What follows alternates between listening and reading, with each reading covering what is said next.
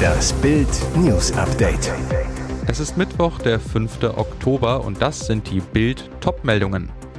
Ukrainische Soldaten gewinnen immer mehr Land zurück. Polizeirazzia nach FC Köln Spiel in Nizza. Justin holt seinen Biber raus. So holen sich die Ukrainer ihr Land zurück. Allein am Montag zogen sich die Russen aus 25 Orten in Kharkiv und Cherson zurück, bricht Russlands Armee nun vollständig auseinander. Seit Anfang September gibt es in der Ukraine nur noch eine Angriffsrichtung, tief hinein in bis dato russisch besetztes Gebiet. Nach der Gegenoffensive von Kharkiv, bei der die ukrainische Armee ein Gebiet dreimal so groß wie das Saarland befreite, begann die Schlacht um Donetsk. Drei Wochen lang kämpfen ukrainische Soldaten um die Großstadt Lyman, bis sie sie schließlich samt ihrer gut 20 Vororte befreiten. Seit dem Wochenende dringen ukrainische Truppen auch in der südlichen Region Cherson vor, wo die russischen Linien gestern völlig zusammenbrachen und erneut mehr als 20 Orte befreit werden konnten. Doch woher kommt der plötzliche blau-gelbe Erfolg nach Monaten des blutigen Stellungskriegs? Hauptgrund dafür ist die neue überlegene Strategie Kiews.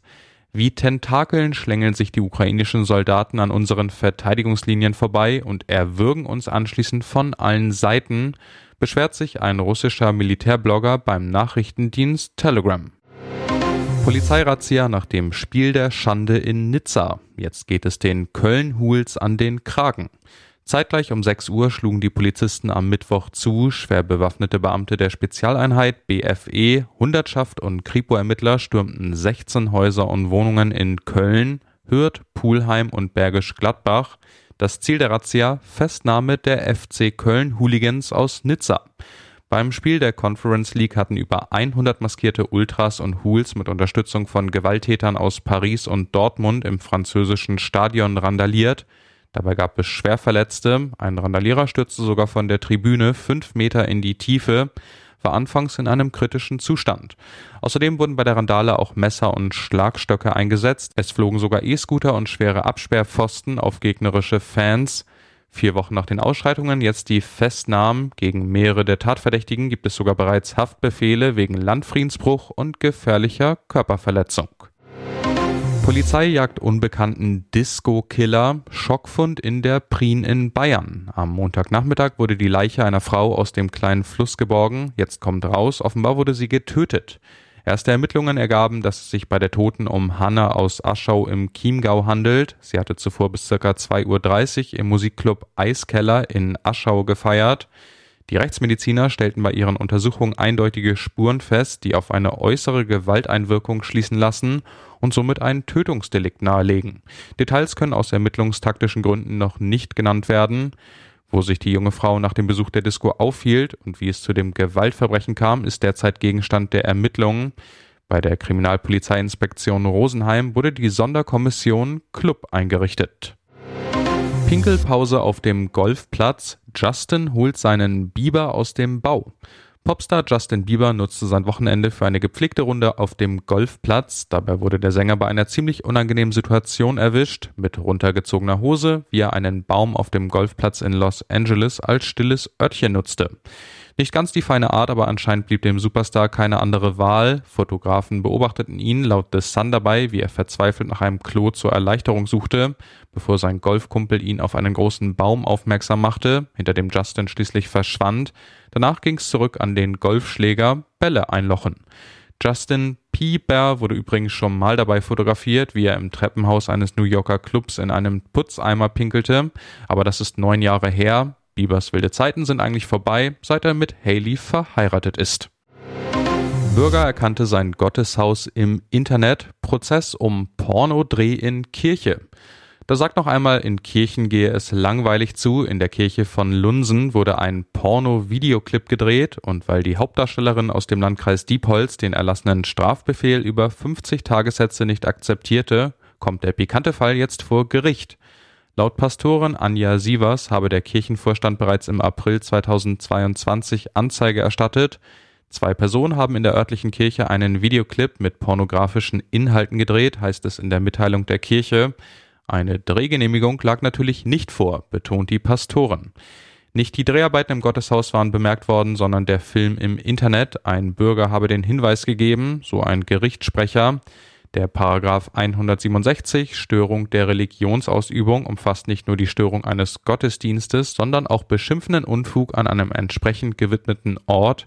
Der Strafrahmen reicht von Geldstrafe bis zu drei Jahren Haft. Und jetzt weitere wichtige Meldungen des Tages vom Bild Newsdesk. Modell nicht umsetzbar, Versorgeraufstand gegen Habecks Gaspreisbremse.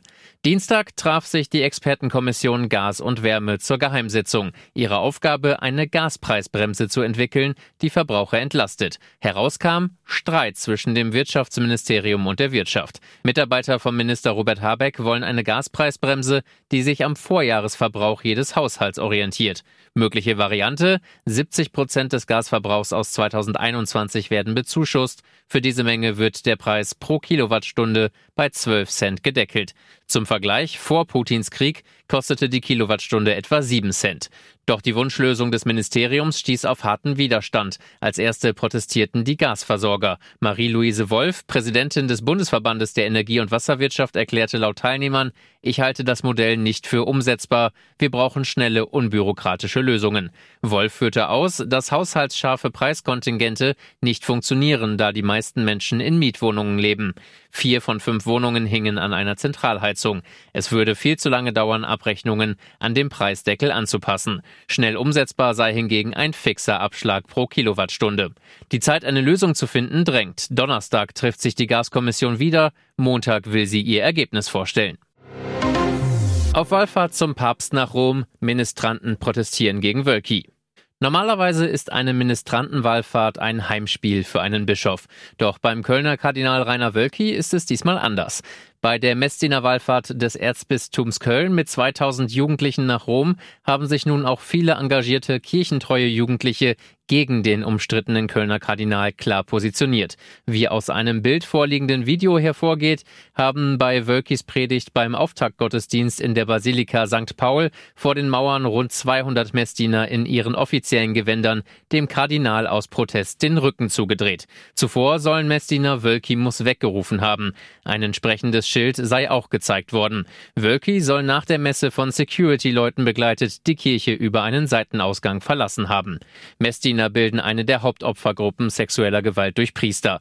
Spannend wird, wie Papst Franziskus den Protest gegen Wölki am Mittwoch bei der Generalaudienz mit aufnehmen wird. Insider rechnen mit deutlichen Sprechchören beim Papsttreffen auf dem Petersplatz. Die 96 Jugendgruppen sind mit 29 Bussen nach Rom gereist und von der Wallfahrtsleitung kaum zu kontrollieren. Eine Entscheidung über Wölkis Rücktritt hält sich der Papst weiter offen. NDR mietet Messegelände für neun Tage, Landtag angeblich zu klein. Was für eine Verschwendung von Gebührengeldern und von Zeit. Für die Berichterstattung zur Landtagswahl am Sonntag bauen die öffentlich-rechtlichen Sender NDR, ARD und ZDF extra eigene Studios auf dem Messegelände in Hannover auf, rund 10 Kilometer und im schlechtesten Fall 30 Minuten Fahrzeit vom Landtag entfernt. Die Ausrede, das Parlamentsgebäude mit seinen 32.083 Quadratmetern, 320 davon allein in der großzügigen Portikushalle, ist zu klein. Wie der NDR auf Bildanfrage mitteilt, seien auf der Messe 1400 Quadratmeter angemietet worden, allerdings nicht nur für den Wahlsonntag, sondern wegen des Auf- und Abbaus gleich für neun Tage. Wie hoch die Mietkosten sind, wollte der Sender nicht verraten. Seit März hatte die Landtagsverwaltung im Dialog mit den Sendern und anderen Medien versucht, eine Lösung in Landtagsnähe zu finden. Den benachbarten Übergangsplenarsaal lehnten die öffentlich-rechtlichen ab, angeblich weil er zu weit ab vom Schuss sei. Auch ein Brief der vier Fraktionsvorsitzenden im Mai konnte die Senderverantwortlichen nicht von ihren Messeplänen abbringen. Die Spitzenpolitiker brachten ihr Unverständnis zum Ausdruck. Die Berichterstattung aus einer ortsfernen Messehalle ohne jeden Bezug zur Legislative sei ein äußerst unangemessenes Signal. Inzwischen haben sich die vier Spitzenkandidaten von SPD, CDU, Grünen und FDP darauf verständigt, Sonntag nicht zum Messegelände zu fahren. Sie werden nun aus dem Landtag zugeschaltet. Gala-Auftritt von Sané. Bayern feiern Oktoberfest und Superrekord. Die Bayern schießen sich für Dortmund warm. Gegen Tschechien-Club Viktoria Pilsen gewinnt der Rekordmeister mit 5 zu 0 und kommt dabei schon früh in Ballerlaune. Siebte Minute, Leroy Sané läuft unbedrängt durch die Pilsenhälfte, knallt die Kugel aus 20 Metern genau unter die Latte, 1 zu 0. Seine Sturmkollegen legen schnell nach, Serge Gnabry in der 13. Minute trifft zum 2 zu 0, Superstar-Neuzugang Sadio Mané in der 21. Minute entscheidet das Spiel mit seinem Tor zum 3 zu 0 schon vorzeitig. Danach gleicht das Spiel gegen vollkommen überforderte Pilsener eher einem Trainingskick. Sané erzielt mit seinem zweiten Tor des Abends das 4 zu 0 in der 50. Minute. Der eingewechselte Schuppomoting trifft zum Endstand in der 59. Minute. Mit dem Pilsensieg sind die Münchner nun seit 31 Gruppenspielen in der Champions League ungeschlagen. Die letzte Pleite gab's beim 0 zu 3 in Paris im September 2017. Zuvor hielt Real Madrid mit 30 ungeschlagenen Spielen in Folge zwischen 2012 und 2017 den Rekord. Pünktlich zum Dortmund-Knaller kommen die Bayern allmählich wieder wieder in die Spitzenform vom Saisonbeginn. Weitere spannende Nachrichten, Interviews, Live-Schalten und Hintergründe hört ihr mit Bild TV Audio. Unser Fernsehsignal gibt es als Stream zum Hören über TuneIn und die TuneIn-App auf mehr als 200 Plattformen, Smart Speakern und vernetzten Geräten.